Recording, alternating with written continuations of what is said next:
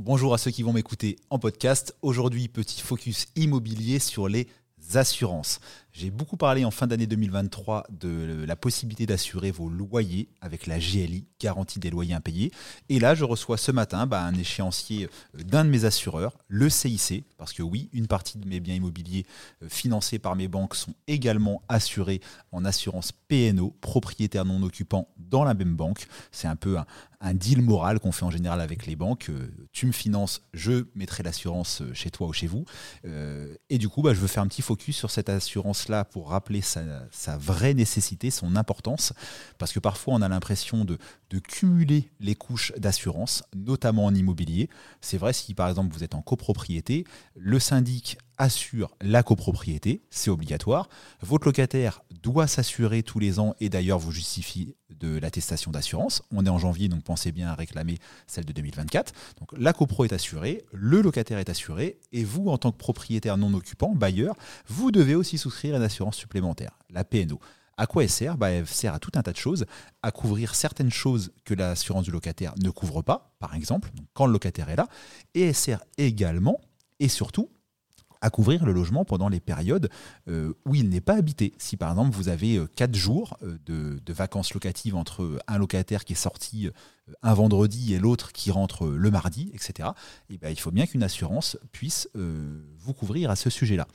J'avais envie aussi de rebondir sur certaines choses qui composent par exemple l'assurance PNO.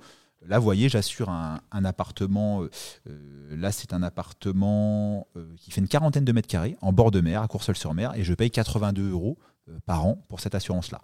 Sur mes immeubles de rapport, je paye entre 300 et 500 euros par an, voire 600 pour les plus grands, selon leur taille et selon l'endroit où ils se situent. J'ai par exemple deux immeubles sur la commune d'Argentan, dans l'Orne, où il y a une un plan de prévention des risques naturels parce que c'est une commune où une grosse partie du centre-ville est classée en zone inondable et du coup je paye plus cher d'assurance. Donc forcément tout ça peut la composer. Il y a également quelque chose qui est assez récent, ça fait quelques années, on a un fonds de garantie attentat pour 5,90 euros. Donc ça, c'est un fonds qui sert à indemniser les victimes. Donc ce n'est pas les biens qu'on indemnise, c'est les victimes d'attentats.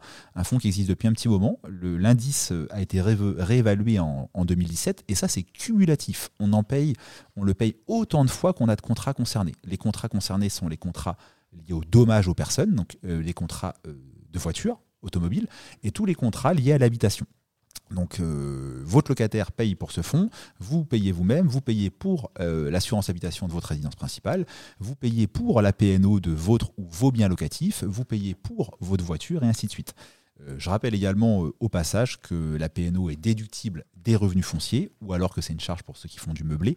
Donc encore une fois, c'est quelque chose que l'on paye mais qui a une utilité et qui vient d'une façon ou d'une autre baisser, réduire votre imposition au final.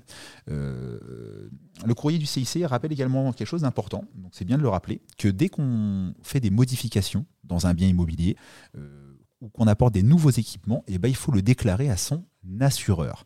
Euh, s'il y a également une évolution de la valeur du mobilier, il faut aussi la déclarer à son assureur. Si vous prenez le, cas, moi, de ce, cet appartement qui est couvert, j'ai un montant de mobilier couvert à l'intérieur de 10 000 euros.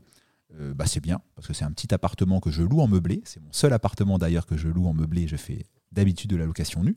Et bah, c'est bon de savoir que ma PNO euh, me couvre jusqu'à 10 000 euros de meubles en cas de sinistre important. Ce montant-là est suffisant. Je me répète, c'est un petit appartement. Je l'ai meublé chez Ikea. Donc 10 000 euros, c'est suffisant. On serait sur une maison, etc. Ça peut vite devenir insuffisant. Donc, un conseil, soyez bien assuré quand vous faites de l'immobilier, notamment par la PNO, notamment par la copropriété. Si vous êtes dans une copropriété où il y a pas de syndic ou un syndic bénévole, vérifier qu'elle est assurée, c'est vraiment très très important. J'ai moi-même acheté euh, deux lots de copropriété dans une euh, copro en 2019 où il n'y avait pas de syndic. Certains se diraient euh, génial, pas de syndic, pas de charge. Je ne suis pas tout à fait d'accord parce que le, point numéro un qui était vraiment inquiétant, c'est que la copro n'était pas assurée. Donc tous les propriétaires étaient assurés et m'ont répondu bah tout va bien, tout le monde est assuré. Non, tout le monde est assuré pour ses lots privatifs, mais personne n'assure la carcasse, personne n'assure la copropriété. Donc en immobilier, les assurances, c'est important. De savoir ce qu'elles contiennent, c'est important également. On peut, nous d'ailleurs, euh, en tant qu'agent immobilier, en tant que gestionnaire de biens immobiliers, vous conseiller sur les PNO, les clauses importantes, et également sur euh, notamment la fameuse assurance GLI, garantie des loyers impayés, qui permet de sécuriser son investissement locatif pour 10, 20, 30 euros par mois maximum, selon le montant de votre loyer. Abonnez-vous sur nos différents réseaux sociaux pour avoir plus de vidéos. Sur YouTube, section La Minute du propriétaire. Sur TikTok, vous avez deux comptes à suivre. Les conseils en IMO de Patoche, ça c'est mon compte pour tout ce qui est euh, fiscalité euh, liée à l'immobilier, etc. Et le compte La gestion locative pour les nuls, c'est le compte de ma femme Flavie, où là on parle vraiment pratico-pratique pour les bailleurs, gestion des états des lieux, révision des loyers, conseils divers et variés. Ciao, bye